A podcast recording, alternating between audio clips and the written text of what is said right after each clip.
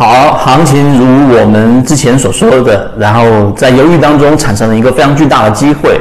那现在最主要的一个呃操作的关键就是仓位控制。所以今天我们用三分钟继续给大家简单的说一下我们的凯利公式在圈子里面分享的核心关键点。首先第一个凯利公式。凯利公式这一个公式本身对于我们的仓位控制，从巴菲特到各个游资，以及到现在的成名的游资，都不断的提及了凯利公式。那最简单的凯利公式，它要做到的结果，一定是要让我们能够真正的运用到实战当中。凯利公式非常简单，首先是 P 啊，P 就是我们说每一次交易的成功的胜率啊，成功率。B 是什么呢？就是盈亏比啊，盈亏比。你如果说，呃，你的止盈是百分之二十，然后你的止损是百分之十，你的盈亏比就是二。所以 P 乘以 B 减去一减 P 啊，括弧。那这个一减 P 是什么呢？相当于是我们的这一个失败的概率啊。这个再除以一个 B，就得出了一个 F。这个 F 实际上就是我们在这一次交易当中所需要投入的本金。这是最基础的公式，详细大家可以自己去网上去查一查。但是呢，很多人只讲到了这个层面，就没有再深入去往下去讲的这一个第二个层次。我们在圈子里面也在分享了。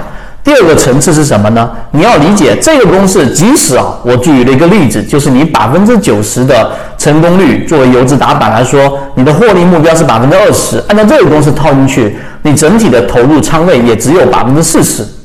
那大家就会觉得这未免也太这一个低的一个仓位了，这么高成功率。那第二个层次要告诉给大家，实际上凯利公式里面呢有一个前提假设，它就是我们的这一个操作只要一旦失败，那就是全部输光啊，也就是说它的赔赔率是这么算出来，是 B 等于 E。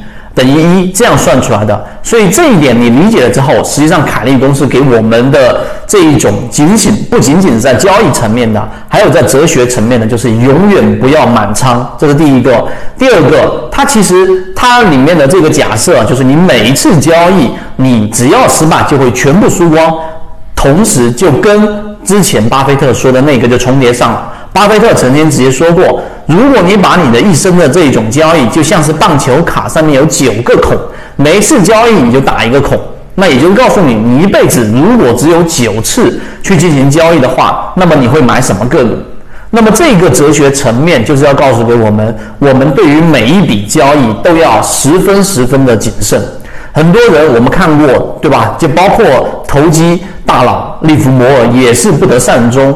他们最终没有善终的原因，是因为在交易市场里面永远是这样：你九十九次操作成功，但是有一次你的操作是随意的，是不小心的，是掉以轻心的。那么这一次的失败都可以让你的前面九十九次成功全部付之一炬。所以第二点的哲学层面，你要理解它的假设是建立在这个基础之上的。那么下一个视频我们会给大家去讲一讲，到底在实战当中怎么样能够口算，顶多就是用上手机的计算器就能算出你的每一笔交易应该投入的仓位。顺便也提及一下，在圈子当中我们提到的沪电股份已经成妖了，今天又是一个涨停板，本周的涨幅已经接近了百分之三十。